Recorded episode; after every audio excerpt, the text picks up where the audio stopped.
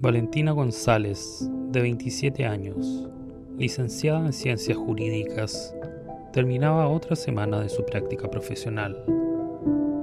Le quedaban tres semanas para concluir. Esa tarde de viernes tenía ánimo de celebrar. Menos de 24 horas después, sería encontrada muerta, sumergida en el jacuzzi de un motel en Quintero en circunstancias a lo menos sospechosas.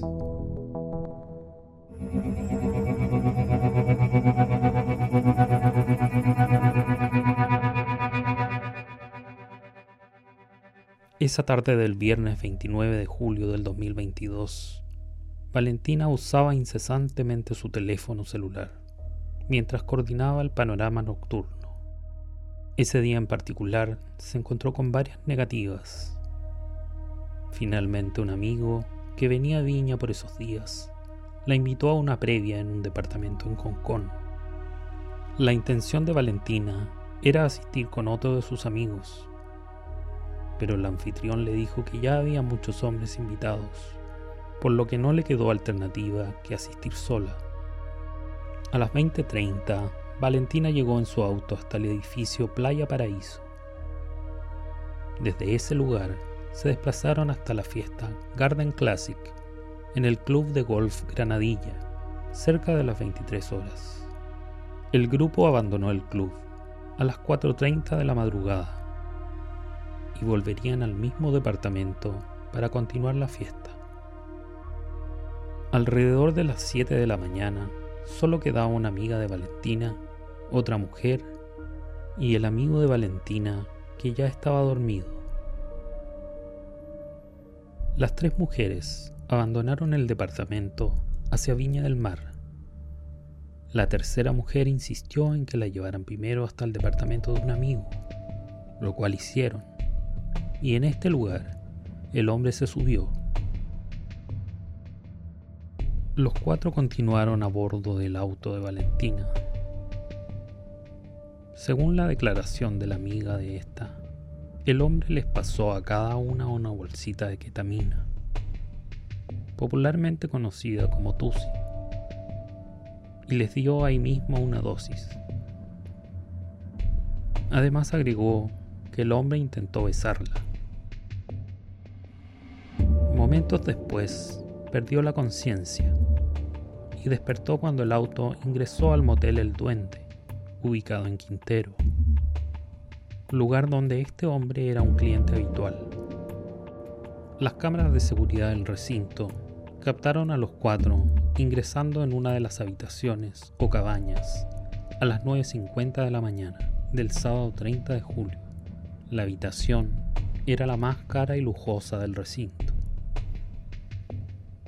La amiga de Valentina declaró que la tercera mujer se había quitado la ropa y que los demás estaban tomando vino.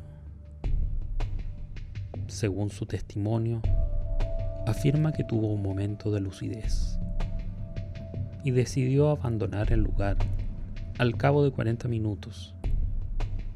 En la habitación permaneció el hombre, la otra mujer y Valentina.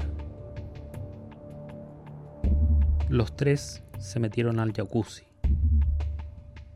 Luego el hombre y la otra mujer abandonaron este espacio y Valentina quedó sola en el jacuzzi.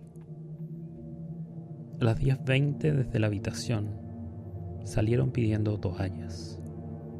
En ese momento se dan cuenta que Valentina está inconsciente y sumergida en el jacuzzi. Ante los gritos acudieron una recepcionista, una camarera y un maestro, los cuales trataron de realizar maniobras de reanimación.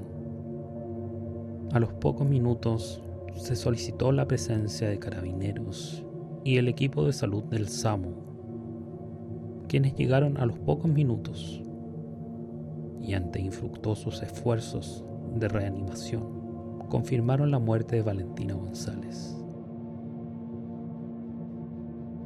El hombre de 41 años llamó a su padre quien concurrió al lugar dos horas después del hecho, junto a su pareja, quien se desempeñaba como jueza del juzgado de familia de Villa Alemana.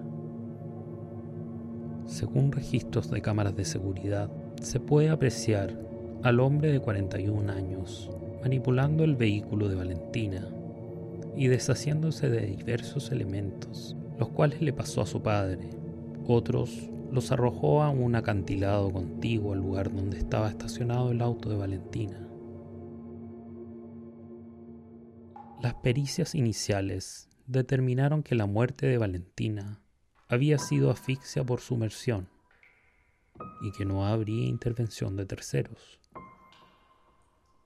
Un nuevo informe particular, solicitado por la familia de la joven, a cargo de Jaime Brieva, determinaría que la muerte por asfixia no era por sumersión, ya que no tenía las características habituales de esta.